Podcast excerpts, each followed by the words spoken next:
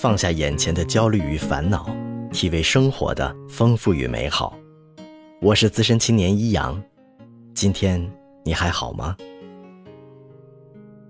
我妈最近迷上了八段锦，在网上报了个班儿，据说老师是武当派正宗嫡传。有一天，老妈晚饭吃的三心二意的，问她怎么回事儿，她说早点吃完饭要参加他们班的网络茶话会。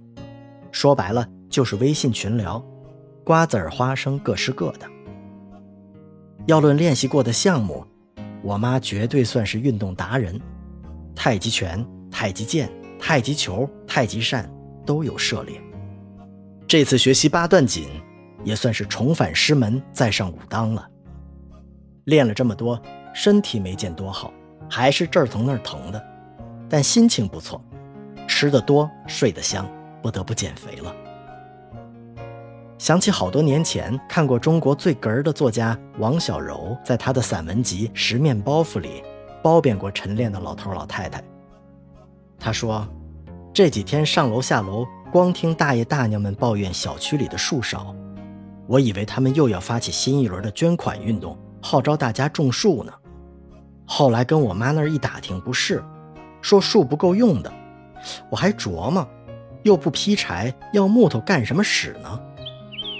有一天，我在天亮之前醒了，我妈前脚出门打太极拳，我后脚就跟出来了。我正做伸展运动呢，楼上的刘奶奶端着早点往回走。我问她怎么没锻炼，她一努嘴，我看见她老伴儿正抱着个包袱站在树下排队，那儿已经有好几个人了。我眯缝着近视眼仔细一看。吓我一跳！那些老头老太太感情是大早晨排队撞树的，他们都是干净人，自己全带个旧床单轮到自己的时候，把床单抖开了往树上一围，比给自己穿衣裳都麻利。我看见一个七十上下的老太太围好树以后，退后三步，大喝两嗓子，然后人斜着就奔树去了，肩膀撞树上以后，人被反弹回来，树一晃悠。我暗竖大拇指，老太太武功盖世，人家嘴里一边喊着“嘿哈”，一边撞完左胳膊撞右胳膊，然后再死乞白咧的撞后背。要搁我这几下，浑身就得青喽。人家老太太撞的还挺陶醉，树直晃悠，她还跟其他人聊天我都怕她收不住神功，再把树给劈喽。我真是喜欢这个把日子过成段子的金门女作家。记得多年前我住院做个小手术，自己在病床上读她的都是幺蛾子，笑得伤口直渗血，但笑完觉得窗外阳光都明媚了不少。她的文字特别二，她说，二不是数字，却是个特别得体的形容词，在我们小圈子的语境里跟扯差不多。日子被我们扯来扯去，也显得二了。我们用这种朴实的精神抵抗时尚的诱惑，谁叫我们一没钱二没品位呢？不过可贵的是，我们谁也不装，知道装也得露馅儿。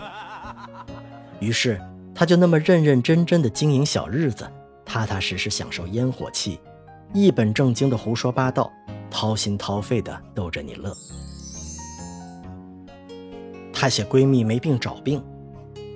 赵文文说：“那天跟我姐说我输卵管疼，我姐说别胡扯，你捂的那是肾。有一天晚上，我正怀疑自己肾虚呢，然后电视里正好播那种肾虚的自测节目，那咱就跟着测吧。先是夜里多汗，这症状我没有；第二点尿频，这点我也没有。”然后第三点，居然是让摸摸 囊湿不湿，奶奶的，原来是男人自测。她写闺蜜练武术，你看那些小伙子，大部分还近视眼，也不怕把眼镜摔碎了，一个跟头接一个跟头，跟马上要马戏表演似的。两个小时，所有人都在不停地翻跟头、背口袋，赵文文更像一脏肉丸子似的，在地上滚来滚去。而且最可笑的是，他还嫌自己滚的方向不直，没人摔他。她自己在垫子上还滚开了，最后把头发都折腾散了，跟个疯子似的。她写闺蜜做西餐，王瘦溜儿做的是西餐，一人面前摆一大盘子，上面冒尖儿的通心粉。我以前也做过这个，都是把通心粉煮熟了再加食材炒。王瘦溜儿是把煮好的通心粉放在盘子里，上面浇卤，还配着菜码。我心存感激，人家把饭给我们都做熟了，就闷头吃呗。正吃着呢，王寿溜问我：“你吃出外国味儿了吗？”大家集体点头。一大哥没话找话的问：“这么好吃，怎么做的呀？”语气里都透着股子言不由衷的劲儿。王寿溜骄傲地挺起了胸膛。我拿黄油炝的锅炼乳下的卤，还浇了老多的芝士。听完，我觉得我吞咽都有点困难，吃的叫渴，问有水吗？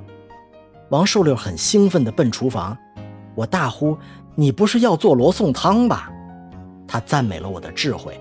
我冲进厨房：“你可别那么麻烦了，喝白水就行了。”王寿溜说：“罗宋汤不麻烦。”把我那点卤子兑点水就行。他的文字二而快乐，挺好。他在散文集《越二越单纯》的序言里写了这样几段话：单纯的人容易受伤，但同样单纯的人也更容易痊愈。我喜欢有点二的人，因为他们单纯善良。善良的人容易开心，也容易伤心。善良的人像小孩很容易满足，你说什么都相信。